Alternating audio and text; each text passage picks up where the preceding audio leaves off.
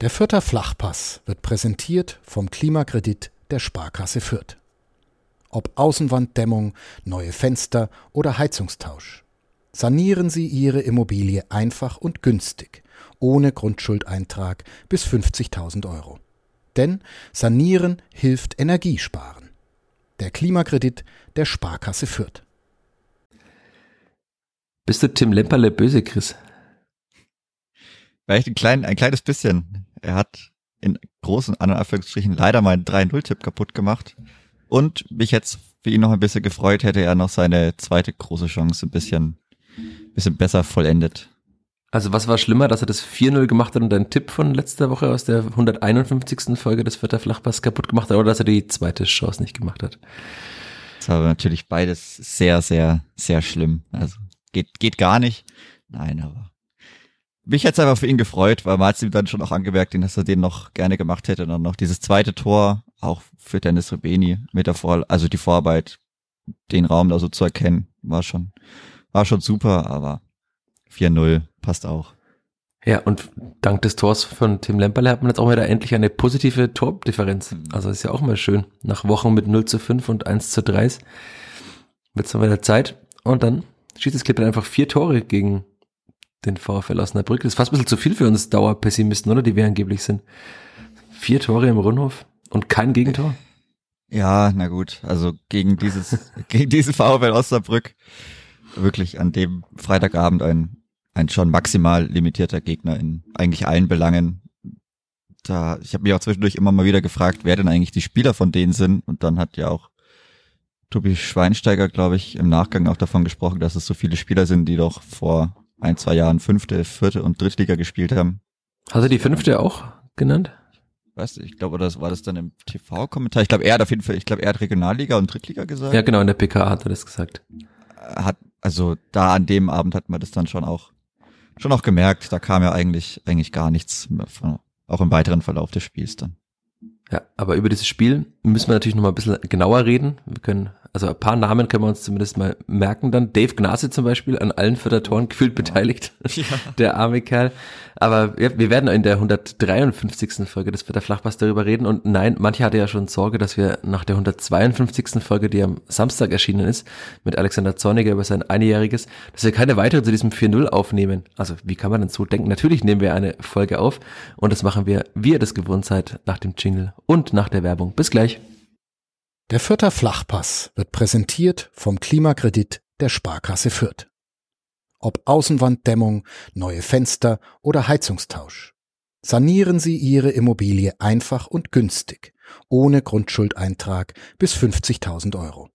Denn Sanieren hilft Energiesparen. Der Klimakredit der Sparkasse Fürth.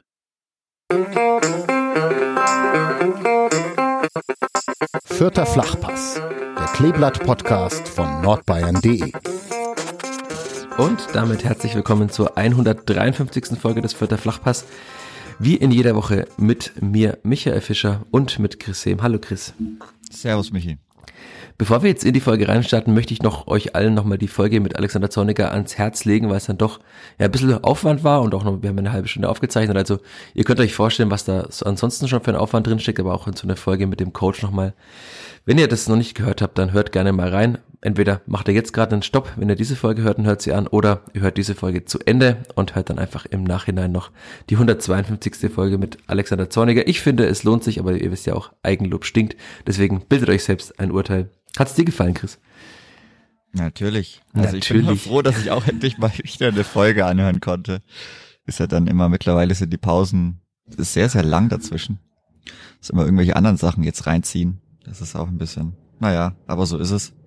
Hat sich, lohnt sich auf jeden Fall, lohnt sich vielleicht bisschen auch immer mal so Perspektive reinzubringen in alle möglichen Richtungen. Vielleicht wie man so eine Saison angeht, was die Zielsetzungen so sind. Alexander Zorniger will um Titel spielen, hat er gesagt. Ja, macht er ja auch richtig. Also, wenn man in den Wettbewerb reingeht, dann kann man nicht sagen, ja, ich würde gern alles verlieren. Also, im Endeffekt ist das nur konsequent, wenn man das so, so durchzieht. Ja, ein Titel wird vielleicht schwierig, der andere ist gar nicht so weit weg. So viele Minuten. Ja, sechs Punkte ist nur Platz eins weg, ja. Ja, stimmt. Da ist auch noch sowieso auch noch alles drin. Also gerade wenn man die nächsten Wochen dann anschaut, vielleicht wenn man da mal einen Schritt macht, kann man da auch ganz schnell noch ein paar mehr Punkte Punkte sammeln. Aber auch im DFB-Pokal ist man auf, ist man auf einem guten Weg und ich glaube, Titel, Titel würden würden alle gerne sammeln. Titel möchten alle gerne sammeln und ja, aber auch so, wenn man dann wenn man, wenn man sowas hört, hat man vielleicht auch bisschen auch nochmal eine andere Perspektive, wie man dann draufschaut oder wie man Leistungen bewertet wenn man Zwischenstände bewertet, wie auch immer, kann sich ja jeder mal ein eigenes Bild geben. Wie blickst du denn mit etwas mehr Abstand als sonst auf das letzte Spiel? Sonst nehmen wir immer ein, maximal eineinhalb Tage nach dem Spiel auf. Jetzt ist doch ein bisschen Zeit ins Land gezogen. Wir hatten ein freies, also zumindest du hattest ein freies Wochenende. Ich habe am Sonntag wieder gearbeitet, aber vielleicht noch ein bisschen mehr darüber geschlafen, ein bisschen mehr darüber nachgedacht oder hast du einfach am Freitagabend schon abgeschlossen und gesagt, schön 4-0, Nehmer, passt? Ja, ich habe mir vorhin nochmal äh, die meisten Szenen eigentlich angeschaut, nochmal durchgeskippt durch die Aufnahme, bisschen nochmal die Stimmung angehört. Ich glaube, die Stadion-Mikros waren ganz gut abgemischt. Das war dann auch gar nicht so verkehrt. Nein, aber ich denke, also das 4-0, ja, passt in der Höhe, hätte vielleicht auch ähnlich wie in Hannover dann doch noch höher ausfallen können noch ein bisschen konsequenter ist, ja, es hört sich vielleicht immer wieder kacke an, aber man hat dann schon auch gesehen, warum Osnabrück auch in Hannover dann mal mit 7-0 untergehen kann. Also an dem Abend ging einfach gar nichts für den Gegner. Ich finde, die erste Halbzeit war jetzt immer noch nicht so wirklich gut, das Kleeplatz, also ja.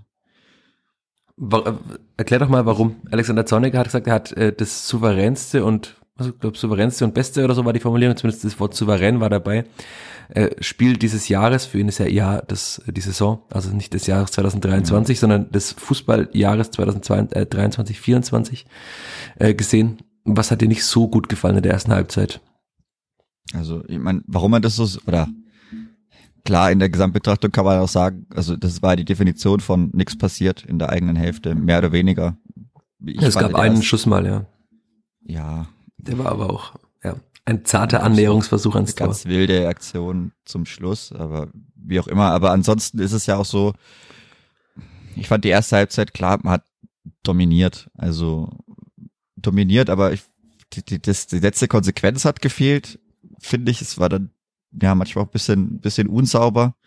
Die ganz großen Chancen gab es nicht. Dann, dann gab es den Elfmeter und danach fand ich ganz kurz, hat, hat tatsächlich auch, ja, aus der Brücke sich nutzen können, aber meine kleine Phase lang ein bisschen, bisschen die Aggressivität wieder gefehlt, auch in der letzten, letzten Kette, da konnte Osnabrück bisschen besser aufkommen, aber wie gesagt, es ist ja nichts passiert, man hatte sehr, sehr viel Beibesitz, aber ja, das war auch, also, das war bisschen, bisschen wenig allgemein vom Spiel, fand ich in der ersten Halbzeit, also, man hat eine Spielvereinigung gehabt, die sicherlich sehr, sehr bemüht war, aber auch, ja, vielleicht ein bisschen auch mit diesem negativen Touch, den das, diese Formulierung immer, immer hat, der ist dann schon noch irgendwo, äh, ja, den finde ich gar nicht so verkehrt, glaube ich. Und auf der anderen Seite halt einen maximal überforderten Gegner, der wirklich auf allen Ebenen stark limitiert war und sich nicht wirklich zu wehren wusste. Also ohne dass es eben dieses ganz große Chancenfeuerwerk gab, aber es war, ja, wenn man so sehen will, maximal kontrolliert.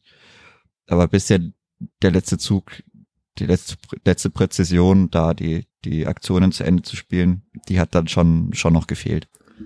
Jetzt bist du so elegant schon über den Elfmeter drüber gegangen und den Simon Aster ja dann doch gut rausholt. Also wenn man die Wiederholung mehrmals anschaut, dann kann man irgendwann auch sagen, ich glaube, dann kann man geben. Beim ersten Blick dachte ich mir, uiuiui, sieht eher nach Pressschlag aus, aber er nimmt den schon, also der arme Dave Gnase, den ich vorhin schon erwähnt hatte, nimmt den Ball dann doch so sehr unsauber an. Und Simon Aster macht das, was ein äh, Rechtsverteidiger alias rechter Schienenspieler in einem Alexander Zorniger System machen soll, nämlich den gegnerischen, Sechser ist ja Gnase, zumindest im gegnerischen Strafraum aggressiv anzulaufen. Und man sieht ja, dass das bei so einem Gegner dann oftmals schon reicht. Das ist ja das, was Alexander Zorniger auch in diesem Podcast schon mal und auch in vielen Gesprächen schon gesagt hat, dass wenn man dem Gegner halt keine Zeit äh, zum Entscheiden gibt, dass es dann meist oder oft schon reicht bei limitierteren Gegnern. Klar, also es gibt Mannschaften, das sagt Alexander Zorniger auch, die können sich rausspielen aus so einem Pressing, aber es gibt halt eben auch genug Mannschaften in der zweiten Liga, die können das nicht. Und da hat man wieder gesehen, was es bewirken kann, wenn man, wenn man so hoch und gut presst. Und Simon Asta hat ja insgesamt ein gutes Spiel gemacht oder kann man sogar sagen, sehr gut, ich weiß nicht, aber gut war es auf jeden Fall und da diesen Elfmeter rausgeholt. Und was dachtest du dir, als Bani Miragota dann sich den Ball geschnappt hat? Ich glaube ja, dass er sogar erst hat Julian Green den Ball in der Hand, oder? Ja, das ja. habe ich auch so mitbekommen irgendwie. Also Aber er hatte sich dann genau geschnappt gesehen. im wahrsten Sinne des Wortes. Ja, ja, das hat man dann schon gesehen. Klar, er wollte es halt wieder gut machen, hat dann aber also das noch viel schlechter gemacht als in Hamburg. Ach, also dieses, ich glaube, mit seinem Anlaufverzögerer hat er sich selber mehr rausgebracht, weil er es danach nicht geschafft hat, hochzuschauen. Und wenn ich dann versuche, den Torwart auszugucken, dann muss ich ihn vielleicht auch anschauen. Ja, weil so war das dann noch schwächer geschossen als in, in Hamburg. Und ja, es bleibt einfach dabei. Wenn der Schütze alles richtig macht, hat der Torwart keine Chance. So, wenn man den dann schießt, gibt man dem Torwart vielleicht trotzdem immer noch eine kleine Chance, weil man eben dann nicht diese Sicherheit hat und dann vielleicht noch ein bisschen mehr auf den Ball schaut und dann sich nicht so ganz sicher ist, ja, was, was kriege ich jetzt gerade in meinem, in meinem Blickfeld vielleicht doch noch mit an, an, an Bewegungen, die der Torwart macht.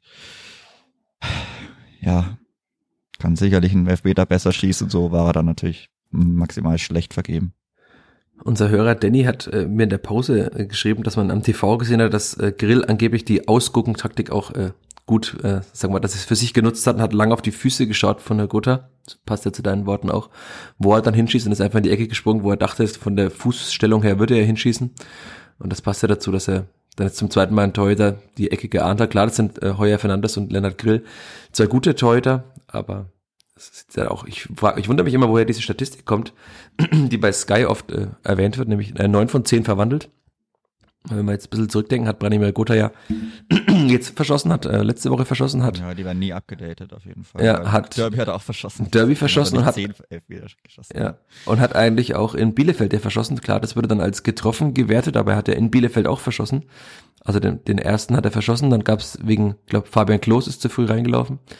Gab es dann die Wiederholung dieses Strafstoßes.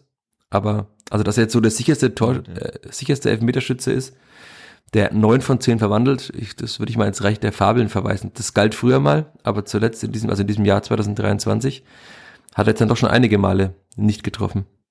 Ja, man müsste vielleicht auch nochmal gucken, wie die, ob das sogar nicht vielleicht die gleichen Grafiken waren, zufälligerweise, dass die irgendwie nicht geupdatet wurden, was da eingespielt wurde. Aber es kann ja auch so, geht sich das nicht aus, weil er eben im Derby, ja, auch nicht getroffen hat. Ja, aber ich glaube, der rote Punkt, der war unten. Das war auf jeden Fall was Flaches, oder? Weil es war ja kein. Wie was Flaches? Übergeschossen, also der verschossene Elfmeter. Ja, in Hannover, äh, in, in, was sag ich schon, in Bielefeld hat er ja auch flach verschossen. Da hat er ja, ja ähnlich verschossen wie jetzt. Und dann aber wurde er wiederholt, aber der, weiß nicht, ob der da mitgezählt wird. Gezählt. Eigentlich mhm. nicht. Also, das dürfte nicht zählen. Normalerweise also Sky, klärt uns auf. Müsste man mal nochmal schauen, gescheit, ja. Aber das geht sich trotzdem nicht wirklich aus. Also ja, wenn er sicher ist, dann bolzt er den einfach in die Gampel rein und da kann jeder springen, auch wenn er zwei Meter siebzehn groß ist.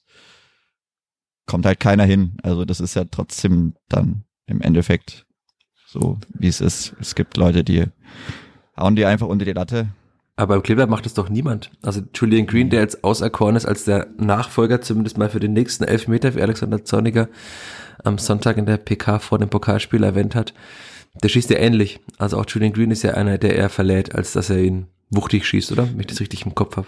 Ja, schon, aber man kann ja auch, also man kann ihn ja, man, man muss ja nicht deswegen immer wuchtig schießen, aber ich glaube, es gibt auch coole Videos von Dominik Schoberschlei, also sein Selbstbewusstsein, sein Selbstvertrauen müsste man mal haben, weil der schießt immer, ich glaube, von sich aus links. Mehr oder weniger, die meisten seiner Elfmeter sehen wirklich einfach genau gleich aus. Das weiß auch jeder Torwart. Also jeder springt in die Ecke rein. Aber er schießt ihn halt so sicher und so, so gut und mit dem nötigen Zug neben dem Pfosten, dass er trotzdem fast immer oder eigentlich fast immer trifft. Das ist schon auch sehr beeindruckend. Da gibt's ganz coole Zusammenschnitte. Aber ja, also so, nee, so braucht man den nicht schießen. Du meinst, er schießt seine Elfmeter so wie Julian Green den Freistoß zum 1-0, um eine ganz, ganz schlechte Überleitung zu nehmen. Uh. Der war auch, also mit viel Foul Selbstbewusstsein. Dave Gnase. An Julian Green, ja. Ja. Stark. Stark ja, Dave Gnase hat jetzt keinen schönen Schlecht Freitagabend erlebt. Wer hat am Wochenende am schlechtesten geschlafen? Ich glaube Dave Gnase. Aber dieser Freistoß, also es ist ja schon oft passiert, dass Julian Green sich den Ball so hingelegt hat zum Freistoß und oft ist er dann entweder in die Mauer oder irgendwo anders hin oder ist sehr zentral aufs Tor, aber also diesen Freistoß, wir sagen ja immer, Julian Green hat die Schusstechnik und sowas zu können. da hat man gesehen, dass er es tatsächlich drin hat. Also das war, boah, selten ein schöneres Tor im Rundhof, glaube ich, gesehen. Also außer vielleicht Astas Lattenschuss aus vollem Lauf gegen, was, gegen Darmstadt, glaube ich, war es, oder?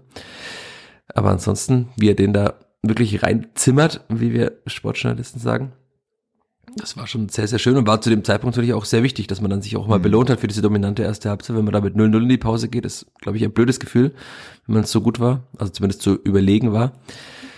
Und ja, da konnte Lennart Grill sich strecken, wie er wollte. Wenn Julian Schoboslai den Ball aus 22 Metern wirklich schön in den Winkel trifft. Sehr, sehr gut. Und habe ich einige Menschen schon gefragt haben, also Julian Green ist ja nach außen gelaufen zum Co-Trainer Marco Konrad, zum Nachfolger von Rainer Wiedmeier.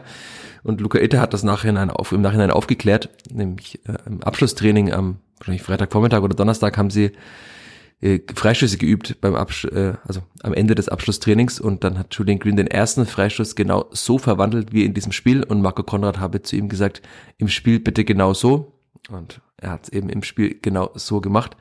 Und deshalb dieser Jubellauf auf die Ersatzbank. Ich habe mich schon gewundert, wo er da hinlaufen will. Aber das wisst ihr jetzt. Und dann können wir gleich in die zweite Halbzeit springen oder müssen wir da erst über die Anschlussvariante in der zweiten Halbzeit reden? Weil beim 2-0 gab es ja auch einen Jubellauf. Und dann müssen ja. wir nochmal die Anschlussvariante hier in den Podcast aufnehmen zum glaube, 34. Ist jetzt, Mal. Ist immer noch mehr Gefahr im eigenen Strafraum gesagt ja. als im gegnerischen. Insgesamt, also es ist immer noch minus, meines EV, wie die Pokerspieler sagen würden wahrscheinlich.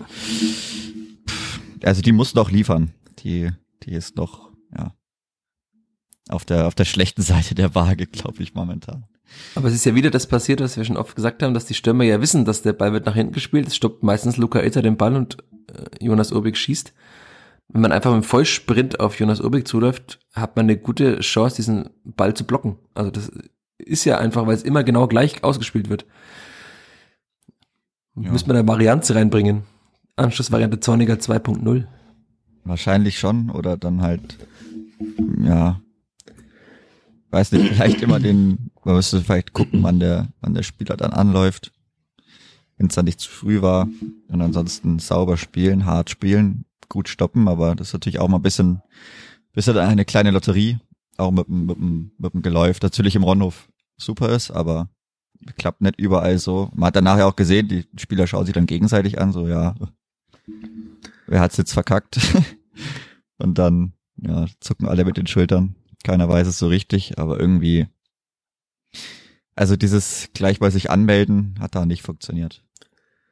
Jonas Urbig war auch äh, anscheinend nachhaltig äh, verstört, weil er ist gerannt, ist den Ball hinterhergerannt und hätte ihn ja locker im Strafraum aufnehmen können und hat mhm. ihn dann wie so, so wie in der A-Klasse einfach ach, schnell in Zeiten aus dem Ball. Also er wollte einfach den Ball nur noch weghaben aus der Gefahrenzone. Weil wenn er sich einfach auf den Ball wirft im Strafraum, entsteht ja auch keinerlei Gefahr. Nee. Also da war er schon auch selber schockiert von dieser Situation. Aber das war ja schnell wieder vergessen, weil Branimir Gutter, den wir da beim verschossenen Elfmeter noch gescholten haben, den Ball auf Gideon Jung spielt. Ich weiß immer noch, warum Gideon Jung da am 5-Meter-Raum gefühlt stand, aber du hast es doch gesehen, die Szene. Warum stand er da so tief vorne? Das ist eine gute Frage. ich habe mich gewundert, weil. Das hatte ich mich davor auch gefragt. weil Gideon Jung tatsächlich ja eher selten dann im Strafraum steht. Aber hat er gut abgelegt, ne? Also im Stile eines Sexers, der ja auch mal war vielleicht. Also als Innenverteidiger macht man das eher selten so, aber hat er gut abgelegt. Aber wir können, glaube ich, festhalten, dass der Schuss von Amino Sieb nicht reingeht, wenn dann dann Osnabrücker. Nee, war da auch Gnase, Tor. oder? Gnase? Ja, ich glaube schon. Ja. Ich glaube, es müsste ja auch Gnase gewesen. Ja, also der Ball. Das war ein sehr schlechter Schuss. Ja. ja, ein schlechter Schuss einfach, nicht sehr, aber war ein schlechter Schuss, sehr, sehr wenig, ja, wenig gefährlich. Und wird halt dann perfekt perfekt abgelenkt. Das braucht man dann auch einfach manchmal. Dass es dann direkt nach Wiederanpfiff passiert, ist natürlich mehr oder weniger schon der K.O. Ist ja auch für Armindo Sieb gut, ne? Also, ja, ist auch schon länger gut, nicht mehr getroffen, ja. Genau. Dann nimmt man auch mal so ein Tor, so ein dreckiges Tor. Manchmal hilft's. Hoffentlich hilft's. Und dann kommen wir zu diesem angesprochenen Jubellauf, nämlich Armindo Sieb ist nach außen gelaufen. Ich dachte mir, wo läuft er denn hin? Wo läuft er denn hin? Und dann ist er zu einem sehr vermummten Menschen gerannt, mit Schlauch, mit so einem Fließschlauchschal bis übers Gesicht gezogen. Und erst beim Jubel habe ich dann erkannt, weil der Schal verrutscht ist, dass es Andreas Linde war. Und das konnte sich Luca Itter auch nicht erklären danach, ähm, wie die Verbindung der beiden ist. Ich habe dann gefragt, ob die beiden sich auf Schwedisch unterhalten, was für große Erheiterung äh, gesorgt hat bei Luca Itter. Also das kann er sich nicht vorstellen. dass das funktioniert. Also anscheinend Andreas Linde und Armindo Sieb, die neuen Friends beim Kleeblatt. Also falls es jemand aufklären kann, das kann wahrscheinlich nur Andreas Linde oder Armindo Sieb. Ansonsten werde ich mein Bestes geben, das noch investigativ herauszufinden. Aber es hat mich gewundert. Also den ersten konnte man dann leicht erklären, Julian Green zum Co-Trainer, aber die beiden waren mir jetzt bislang nicht bekannt als das Dream Team des Kleeblatts. Aber ist ja schön, dass Andreas Linde immer noch gut eingebunden ist in die Mannschaft und dass er auch jetzt dann am Dienstag, wenn wir dann auch später drauf blicken, noch auch wieder spielen darf nach dann wirklich einen guten Testspiel auch in Heidenheim. Ja, da stand es 2-0. Und dann ist erstmal länger nichts passiert. Wenig passiert, ja. ja. wurde gewechselt. dann ging es zweimal wieder ganz schnell. Also viel, viel Plätschern, natürlich trotzdem Dominanz, Sicherheit. Dann hat man gewechselt, weil Gideon Jung nach einer super Abwehraktion ja. Gut, das war, man hat nicht direkt gewechselt, aber er hat sich dann irgendwann hingesetzt. Ja, nach einer Stunde war diese Situation, in der 64. hat man gewechselt, aber also der Sprint war schon gut von Gideon Jung, das ist, also man sieht es bei ihm immer nicht so, dass er eigentlich schon ziemlich schnell ist für einen Verteidiger, ne? Also, das ja. wirkt immer, weil er, weiß nicht, der Laufstil wirkt nicht so wie der eines äh, 100 Meter Sprinters, aber er hat ja schon, Erik Engel hat gut eingeholt, wobei man auch sagen muss, dass als ein anderer Stürmer zieht er davon und kreuzt den Laufweg vielleicht und dann kann Gideon Jung rennen, wie er will. Aber der hat wahrscheinlich auch kurz gezögert der ehemalige Nürnberger Engel hat. Und dann hat den Gideon Jung gut eingeholt.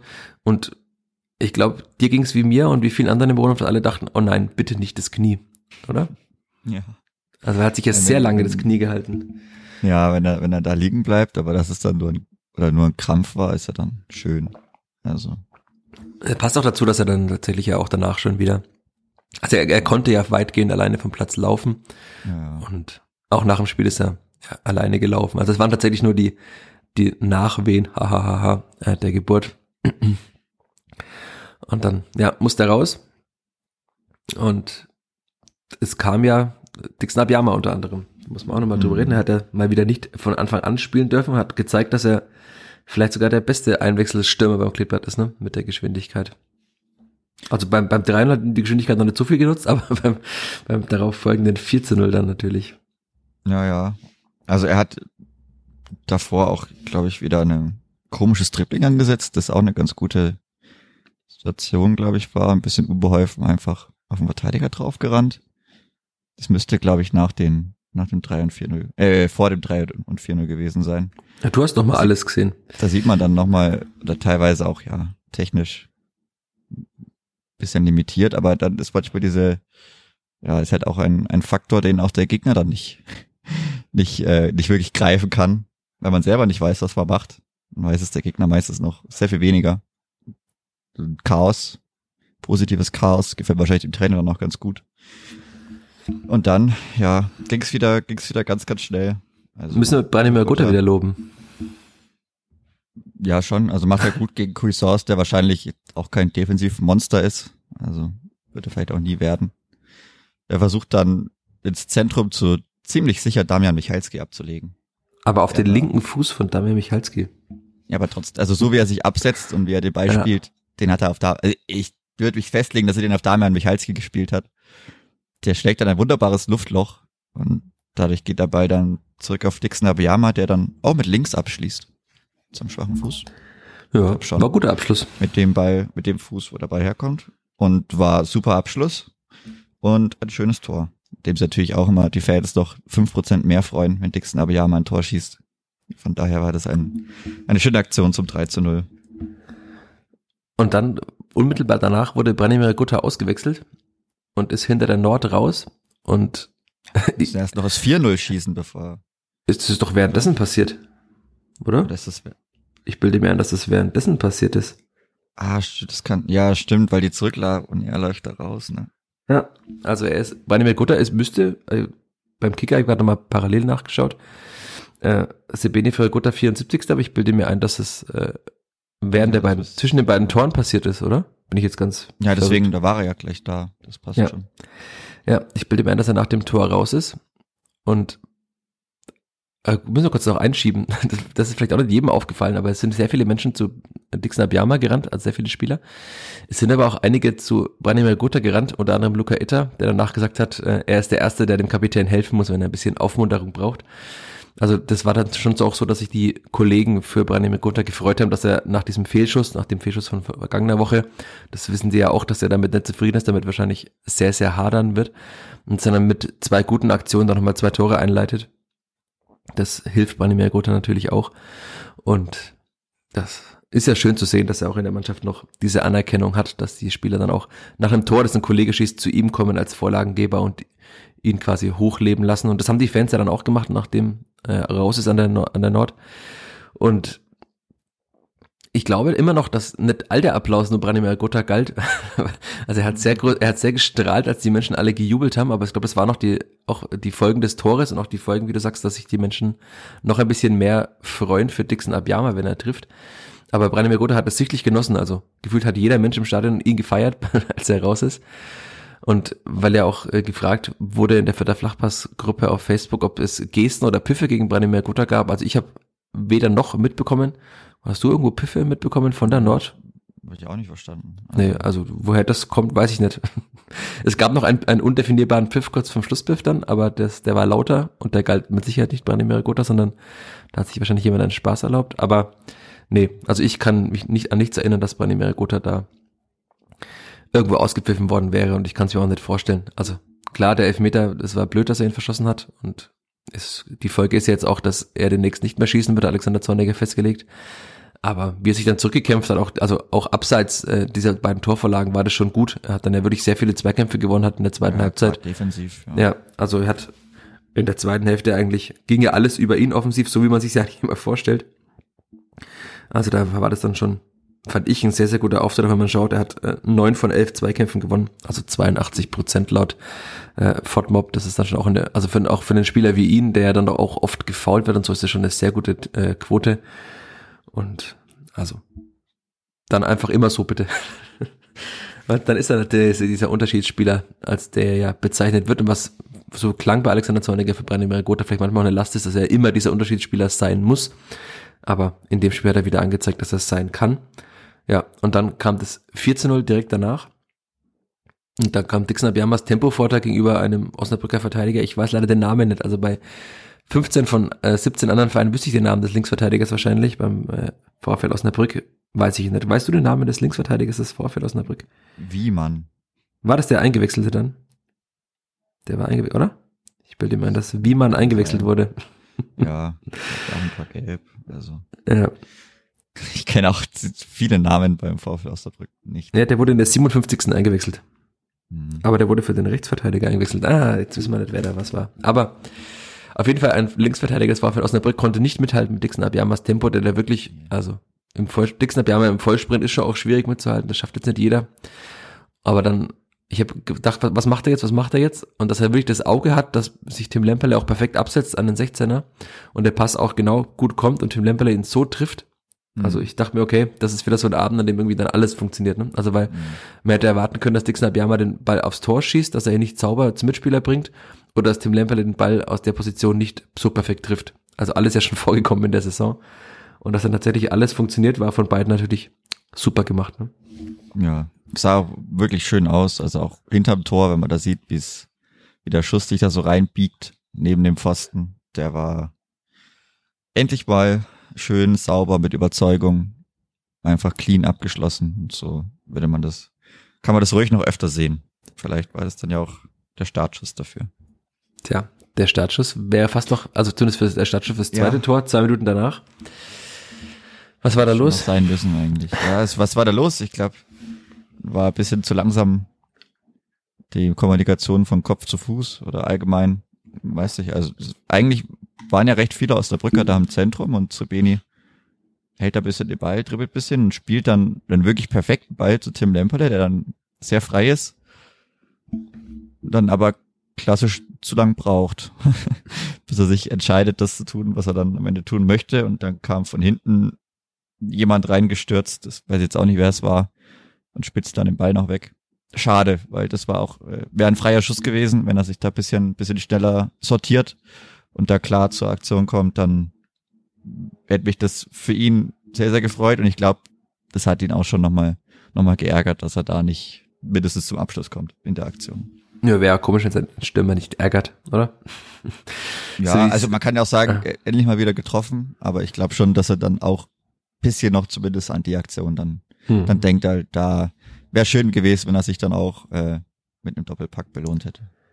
Weil dann in der, danach ja nicht mehr allzu viel passiert ist, du hast mir im Vorhinein gesagt, dass du auch ein bisschen auf Dennis Obeni geachtet hast. Jetzt wird er am Dienstag in Homburg auch spielen. Welchen Eindruck hat er auf dich gemacht in diesen, na was war's? 20 Minuten knapp, die er gespielt hat? 20, ja, sowas. Oder hat er, ne, es wurde ein bisschen, doch 20 ja, wurde Also 74. bis äh, 94. 94. Ungefähr. genau. 20 Minuten eigentlich, ja. Also er bewegt sich schon klug und besser als die anderen. Also er bewegt sich auf jeden Fall anders, also auch optisch.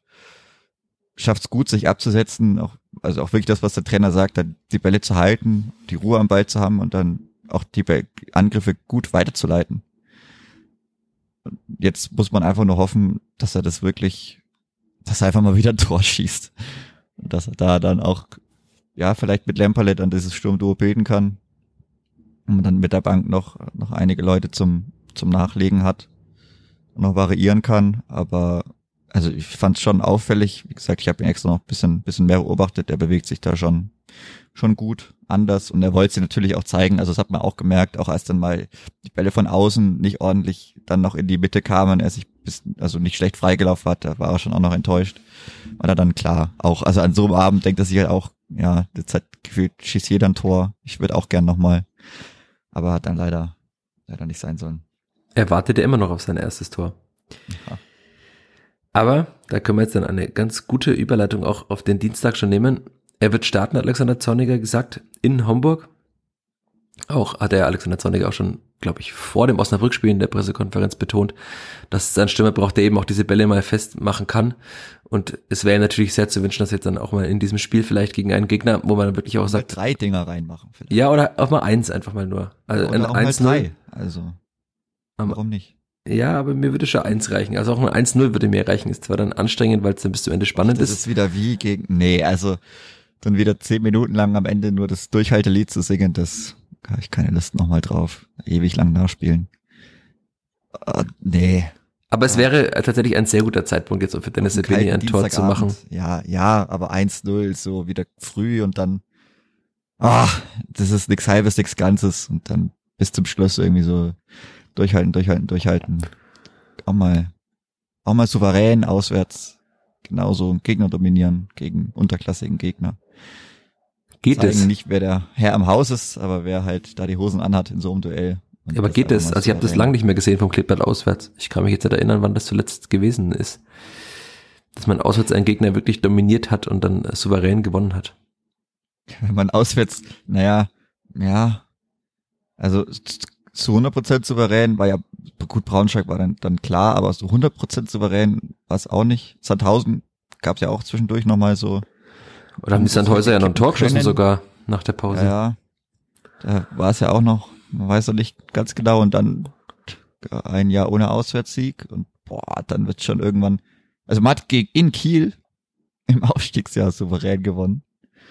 Das war auch eine gute Demonstration, dieses 3 zu 0. Ja gut, dann war es auch in Bochum auch im Aufstiegsjahr zum Beispiel. Da gab es einige Spiele im Aufstiegsjahr. Ja, ja, da. Aber das ist dann schon lange her, weil davor, wie gesagt, wenn man halt auswärts einfach gar nicht mehr gewinnt, dann wird's irgendwann dünn. Nee, mit nee, viel guten Willen Sandhausen. Okay. Ja, ja. Okay. Ja. Aber ist auch schon ein bisschen her. ein halbes Jahr. Ja. Durchaus. Könnte man mal wieder überzeugend oder ja, auswärts überzeugend auftreten. Dann kommen wir doch, äh, jetzt sind wir gerade beim Pokalspiel. Andreas Linde wird im Tor stehen, Dennis Sebeni wird äh, spielen, hat Alexander Zorniger beides äh, schon festgelegt. Glaubst du, es gibt weitere Wechsel? Alexander Zorniger wollte sich zumindest öffentlich äh, auf meine Nachfrage hin nicht festlegen, wer noch spielt. Oder glaubst du, das sind die einzigen beiden Wechsel und dann wird auch Tim Lemperle zum zwölften Mal, ne, dreizehnten Mal dann sogar, dreizehntes Spiel, Pflichtspiel, zum dreizehnten Mal starten dürfen, neben Dennis Sebeni. Ich kann mir auch vorstellen, dass da trotzdem erstmal wenig passiert, dass man da seine zwei, drei Tore schießt und dann kann man ja immer noch viel wechseln. Weil man, man muss schon, also das jetzt so viel zu wechseln, klar kann man vielleicht machen, aber vielleicht erstmal in einigermaßen trockene Tücher bringen, das Ganze, und dann vielleicht schauen, dass man da noch Spielzeit verteilt, wie man es ja am Freitag auch gemacht hat. Mhm. Aber boah, sonst ganz so viel, nach so einem Spiel ganz so viel zu wechseln, wenn ich gerade in der Euphorie bin, die vielleicht wegen mitnehmen und gut starten und gleich zwei Dinger reinmachen und dann kann man immer noch in der Halbzeit oder nach 60, wahrscheinlich nach 60 Minuten dann drei, vier Wechsel vornehmen, aber, aber zu früh oder, oder so schon in die Partie zu gehen, weiß ich nicht. Also klar, danach, die Liga wird auch wieder sehr, sehr wichtig. Da male ich mir auch einiges aus. Aber ja, vielleicht gibt es einen Wechsel noch, aber ich wüsste jetzt auch nicht unbedingt, wen man da jetzt auswechselt. aber glaubst du, Dixon Abiyama spielt oder es spielt äh, Tim Lemperle im Sturm? Weil Alexander Zorniger ja ganz klar betont hat, er will eine Stimme mit Tiefgang haben und dann fällt die Wahl nur auf die beiden. Kann auch sein, dass Tim Lemperle wieder beginnt, weil man ja sowieso dieses Duo Lemperle-Sabeni schon mal im Kopf hatte. Ja, also Sicherlich war das noch im Hinterkopf hat. Ja. Und dass man da wie schaut, dass sie sich da einspielen oder bisschen zumindest, kann ich mir schon auch gut vorstellen. Dann lassen wir es doch einfach genau gleich und dann sind wir gespannt, ob Simon Asta in einer Woche 40 Kilometer laufen kann. Werden wir sehen, weil Marco Mayhofer ja weiterhin ausfällt mit einer Kapselgeschichte, äh, sagt Alexander Zorniger im Knie. Ja, es ist, äh, es ist und bleibt schwierig mit Marco Mayhofer auch eineinhalb Jahre nach der schweren Verletzung. Tut mir sehr leid, der arme Kerl, weil ja jeder weiß, wie gut er mal war und was er dem Clippert geben kann, wenn er gut ist. Traurig. Jetzt haben wir noch zwei äh, Themenblöcke, über die wir reden können, oder wir sagen, wir machen eine kurze Folge und wir reden demnächst mal drüber. Das eine hast du mir vorher genannt, Anzeigetafel. Ja, äh, die, die, die, also es ist ja schön und gut, dass man äh, Untertitel einblendet, aber wäre vielleicht gut, wenn die auch dann gut lesbar wären. Also an der Schriftgröße kann man da sicherlich, gibt's da noch ja, Optimierungsmöglichkeiten, denke ich mal. Und auch die, die Blitztabelle, also das hat, glaube ich, niemand von uns wirklich irgendwas erkennen können. Alles bisschen klein. Die sah doch auch aus, als ob sie eine ganz, also vom Format passend gewesen wäre, oder? Du ich hast mir geschrieben und ich habe rüber geschaut und es sah sehr seltsam aus. Komisch, also habe da wenig erkennen können, aber auch davor schon diese die Interviews, die es da gab rund um den Inklusionsspieltag, fand ich jetzt, also einfach bisschen größer vielleicht. Ja, dann ist es vielleicht bisschen aufgeregter, weil man dann weniger Worte pro Einblendung, pro Frame quasi hat, aber dann ist es, glaube ich, trotzdem kann man dem Ganzen dann besser folgen. Ich fand es bisschen, bisschen klein, aber ja. Das war's schon. Muss, ja, muss ja auch noch Optimierungsbedarf geben, ja. Und dann hätte ich noch eine, eine Statistik, die Luca Itter tatsächlich noch in der Mixed Zone, also es gibt Spieler, die können auch nach so einem Spiel noch äh, mit Zahlen hantieren, hat mich beeindruckt. Er hat gesagt, äh, unter Alexander Zorniger, das war auch eine Ansprache vor dem Spiel von Alexander Zorniger, hat das Kleeblatt ähm, 33 von 45 möglichen Punkten geholt in den Heimspielen und jetzt hat man äh, 36 von 48 geholt. Und auch in der Heimtabelle ist das Kleeblatt mit jetzt 13 Punkten, 5 zu 6 Toren auf Platz 3. Man glaubt das gar nicht, oder? Also das Kleeblatt hat schon ein Heimspiel verloren, hat eins unentschieden gespielt und trotzdem ist man da so gut dabei.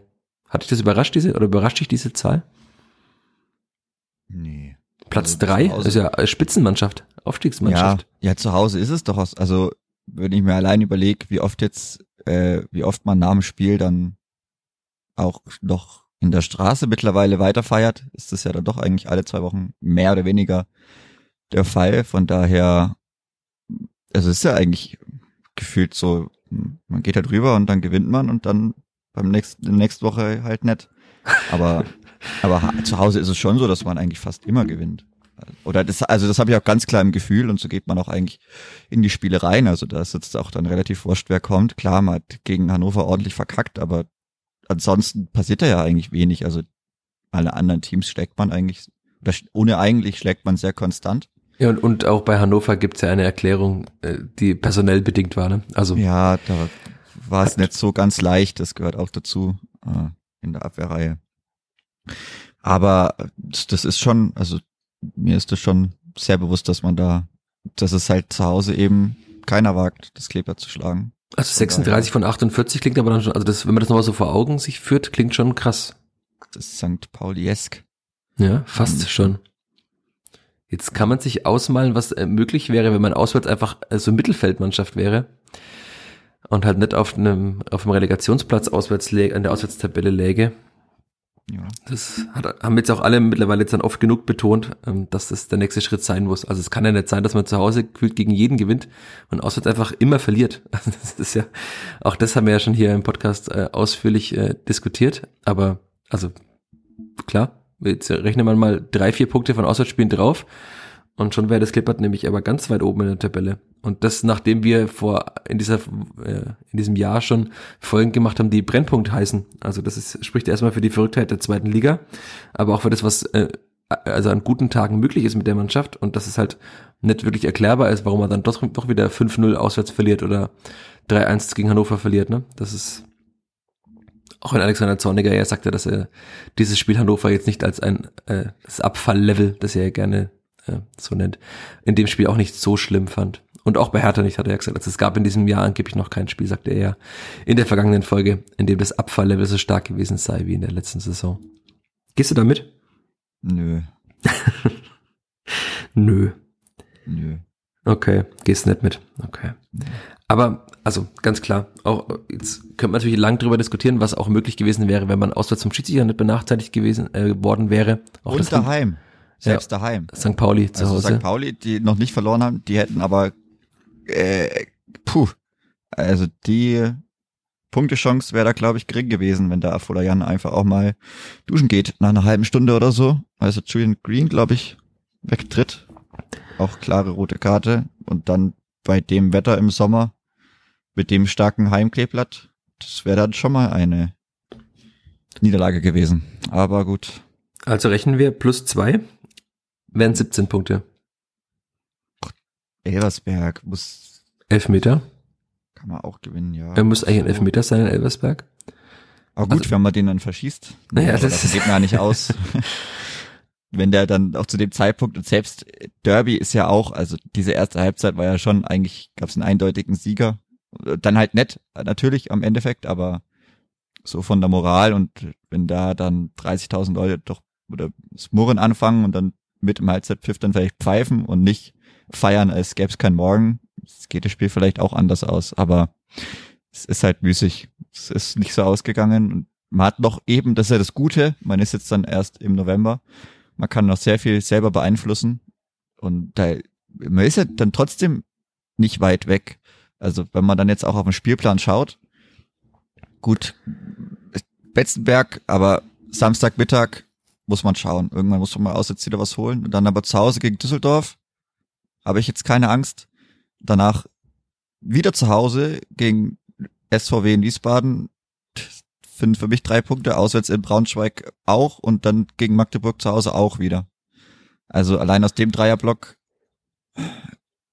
kann man, diese, diese zwei Wochen der Dreierblock sind dann für mich neun, dann auf Schalke klar vor Weihnachten, die werden dann schon auch mal was zeigen wollen, zeigen müssen, aber kann auch sein, dass sie dann nochmal komplett einbrechen und der Kader sich dann komplett neu formieren muss im Winter und dann da alle Dämme brechen und was weiß ich, Leute in den Innenraum rennen oder man mal wieder Updates schicken muss.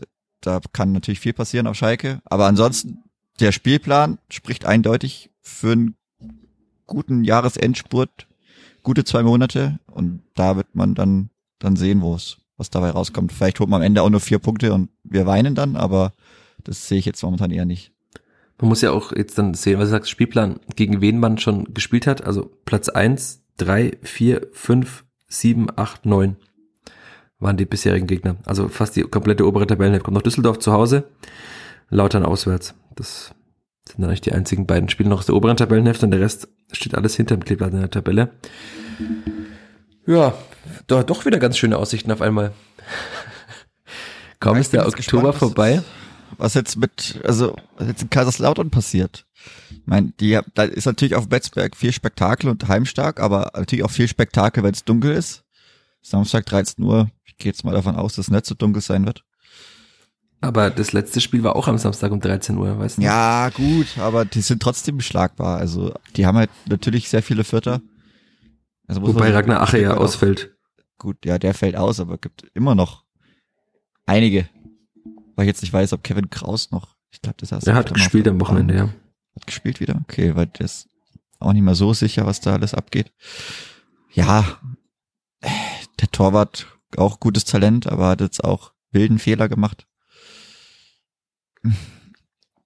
Das schenke ich jetzt nicht ab, das Spiel. Also. Heimtabelle 1. FC Kaiserslautern, dein Tipp? Man natürlich, okay, man hat den HSV, die sind durch Platz eins. Ja, St. St. Pauli, Platz auch zwei. gut dabei. Ja, dann viert, dann ist Lautern bestimmt vier, weil die, ja, ich glaube, Punkt gleich mit dem Kleeblatt. Ja. Aber es, man hat ja auch schon gegen Hannover verloren. Also man hat ja trotzdem nicht alles gewonnen zu Hause. Von daher, oder also jetzt die Spielvereinigung. Von daher da passieren auch sehr viel wilde Sachen. Vielleicht mal eine rote Karte oder bisschen Marlon Ritter mal kribbeln. Der dreht durch, kann viel passieren. Also ich glaube, rechte mir da schon was aus. Hat der Simon Aster probiert? Beim letzten Spiel. War das nicht Marlon Ritter? Ja. Aber der ist ein bisschen schief gegangen. Mal Rechnungen begleichen mit zertretenen Sitzen in Düsseldorf. Der hat das, schau, also interessantes Nervenkostüm, glaube ich. Wenn da nicht alles direkt, gibt ja auch ein paar andere Taktiken oder anwenden kann. Vielleicht hilft's. Was am Ende schießt er dann wahrscheinlich einen direkten Freistoß rein und macht irgend, ja, stellt sich dann hin wie Jude Bellingham. Aber man wird sehen. Ah, wir können festhalten. Erstmal jetzt im Pokal weiterkommen. Im Pokal weiterkommen und dann in der Liga vielleicht sich auch mal herantasten. Also mit einem Unentschieden am Betzenberg kann man dann ja erstens mal insgesamt als Klittblatt, aber auch ähm, angesichts der Heimstärke des FCK könnte man auch zufrieden sein. Und ja. Es wäre halt schön, wenn man dann auswärts wieder, auswärts einfach wieder zerfällt. Ja, ja, das wäre schön. Heute hier, morgen dort, ganz viel ja. los momentan. Jetzt können wir auch noch über andere Dinge reden, aber ich glaube, das beobachten wir einfach weiter. Ich habe mir nämlich eine Zahl aufgeschrieben, 9.978 Zuschauer waren am Freitag im Rundhof ich habe jetzt schon gehört, manche sagt, das ist gut bei der Entwicklung, anderes sagen, puh, äh, war schon mal eindeutig mehr. Ich glaube, wir können es einfach mal beobachten, wie es weitergeht. Aber dass äh, unter 10.000 Zuschauer bei der Heimserie des Kleeblatts für mich enttäuschend ist, würde ich doch jetzt äh, zumindest gerne festhalten. An ja, der muss Stelle. jetzt auch gucken, wer denn noch kommt. Also ich glaube, Düsseldorf, die bringen auch mal ein paar Leute mit zum, zum Sonntag bestimmt. Magdeburg kommen jetzt auch nicht nur 350. Dann natürlich gut, Wen SVW.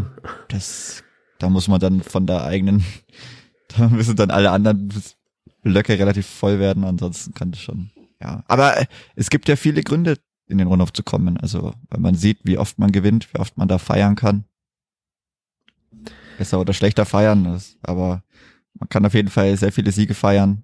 Es gibt eigentlich keinen Grund, nicht zu kommen. Das ist doch schön, ein schönes Schlusswort. Es gibt keinen Grund, nicht in den Rundhof zu kommen. Und für uns gibt's auch äh, keinen Grund, äh, keine neue Folge des Flachpass aufzunehmen, aber natürlich erst äh, nach dem Lauternspiel. Ich glaube, das könnt ihr uns alle, liebe Hörerinnen und Hörer, zubilligen, dass wir nicht am Mittwoch dann schon wieder eine Folge aufnehmen. Ihr müsst es ja alles auch noch hören, deswegen. Nächste Folge erscheint dann regulär in einer Woche nach dem Auswärtsspiel des, FC, äh, des Klipplatz beim FCK und dann vielleicht reden wir ja über einen Punktgewinn. Wäre doch ganz schön. In diesem Sinne, wie immer, danke fürs Dranbleiben und danke dir, Chris, fürs Dabeisein. Ich habe zu danken. Und dann machen wir doch einfach einen großen Schlussstrich unter diese 153. Folge. Macht's gut, bis bald. Ade. Ciao, ciao. Mehr bei uns im Netz auf nordbayern.de